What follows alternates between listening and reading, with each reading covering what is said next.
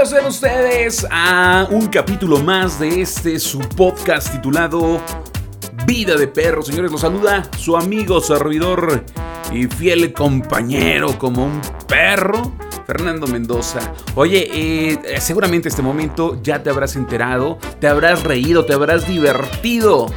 Posiblemente también quizás te hayas indignado, impresionado. Eh, digo, siempre habrá por ahí alguien de la generación de cristal que nos esté escuchando, pero eh, seguramente entre que habrá reaccionado de una o de otra manera, ya te enteraste de este asaltante en una combi en la Ciudad de México que pues su compañero no se alcanzó a subir, así que el delincuente pues se quedó eh, solo ante la furia y el desquite de las personas que pretendía asaltar, señores, y así iniciaba justamente agosto, aunque en realidad este suceso eh, estuvo fecha el 31 de julio, ¿no? Fue el 31 de julio, el 1 de agosto se viraliza y justamente pues, las primeras reacciones eh, son, son de, de alegría, ¿no? De una pequeña luz en el camino, de, una sonrisa entre cuestiones tan complicadas que hemos estado viviendo actualmente. Pero obviamente, eh, después de que se empezara a hablar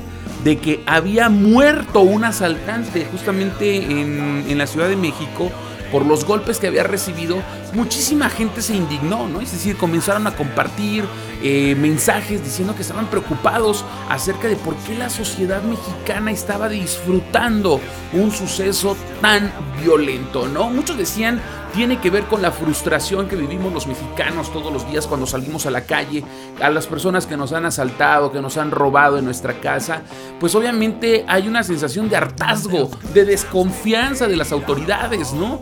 Hechos como este, pues obviamente eh, significan un mensaje que esperemos lleguen a todos los que pues viven de lo ajeno, ¿no? Que son amantes de lo ajeno. Ojalá que les llegue el mensaje de que estamos hasta la madre, señores, y que pues ahora sí, ¿no? Pues tú róbale, pero corre bien rápido porque donde te alcance, señores, te vas a llevar una madrina como las del el sujeto que se subió a la combi.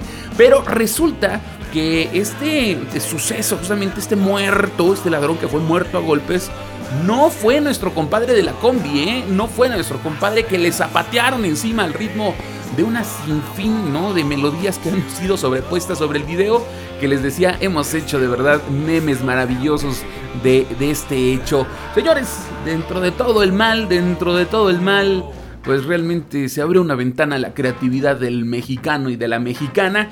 Y por cierto, dentro de esta creatividad se generó también por ahí una nota en video que yo vi y de verdad me molestó muchísimo porque por un momento pensé que era cierta, donde el gobernador del Estado de México decía que ya se habían capturado a, los, eh, a las personas que pasaron, sí, sí, sí, sí, de ser víctimas a ser victimarios, ¿no? Y, me molestó muchísimo porque, bueno, la nota decía que además iban a ser acusados junto con el chofer de la combi. Decía, ¿no? La nota que el chofer era cómplice del intento de asesinato porque al momento de acelerar la combi impidió que el asalto se llevara de manera eh, pacífica. Me llama mucho la atención, ¿no? Me estaba atorando acá este, la, risa, señores. Y, me llama muchísimo la atención y me da muchísima risa y me da muchísimo miedo y me da muchísima cosa y me dan, dijo, el doctor Chapatín me dieron ñañaras, ¿no? Pues de pensar que es posible, es decir, ¿no? Eh, decía la nota que lo que debieron de haber hecho estas personas es entregar sus pertenencias y pedirle justamente al conductor de la combi que los llevara con la patrulla más cercana. El asunto es que la legalidad, o sea, lo legal, es que claro que debió de haber sido así. Es decir, que el Estado de Derecho mexicano nos dice que las personas que somos víctimas de un asalto debemos de dejar, debemos dejar que, que seamos víctimas, debemos dejar que se lleven nuestras cosas y entonces recurrir a la autoridad para que la autoridad aplique la ley, ¿no?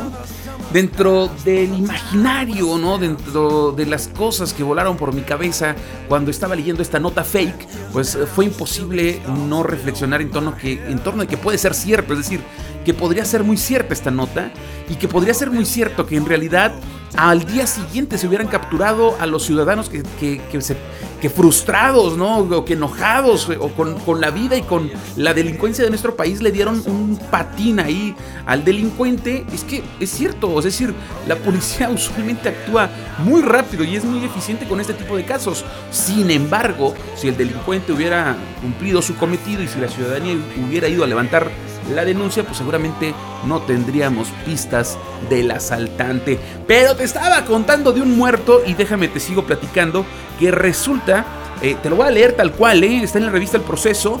Dice, la muerte de un asaltante que recibió una golpiza de vecinos de Iztapalapa el 31 de julio hizo reaccionar a las redes sociales, pues fue confundido con el llamado ladrón de la combi, quien ese mismo día, pero en la carretera México-Texcoco, fue sometido y golpeado por los pasajeros cuando intentaba arrebatarle sus pertenencias. En una tarjeta informativa, la Secretaría de Seguridad Ciudadana informó que el ladrón fallecido fue uno de los sujetos que el 31 de julio asaltaron una casa en la calle 9, Colonia Renovación, en Iztapalacra, Iztapalapa, Iztapalapa, perdón.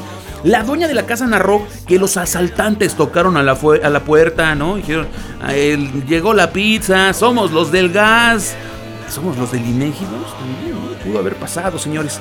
Y resulta que... Eh, pues varios hombres con armas de fuego la empujaron al interior, sometieron a, los habitantes y los amarraron. Luego, otro de los habitantes llegó a su domicilio, pero los sujetos lo recibieron a balazos, hiriéndolo en una pierna y después se dieron a la fuga. Sin embargo, los vecinos escucharon las detonaciones e intentaron auxiliar a la familia, atrapando a uno de los asaltantes al que golpearon hasta que llegó la policía. Pues resulta que ese asaltante no la libró. ¿Cómo estarán las cosas en México, señores? Que ya no sabemos a cuál de los asaltantes nos estamos refiriendo en las noticias. Yo solamente te pido que Diosito te agarre confesado, cuídate mucho cuando andes en la calle, porque la cosa está canija, caray. Y por lo pronto, pues a seguirnos divirtiendo con este rayito de luz entre las sombras del pantano del coronavirus 19. Me despido, soy Fernando Mendoza, nos escuchamos en la próxima. Déjame tus comentarios, me gustaría saber pues qué te pareció este podcast. Eh, muchísima más información. Pues bueno, estamos tratando de cambiar, ¿no? Estamos tratando de cambiar, de ver, de ver qué funciona, caray, de, pues, ver qué jala. Vámonos pues, adiós, hasta luego, amiguitos.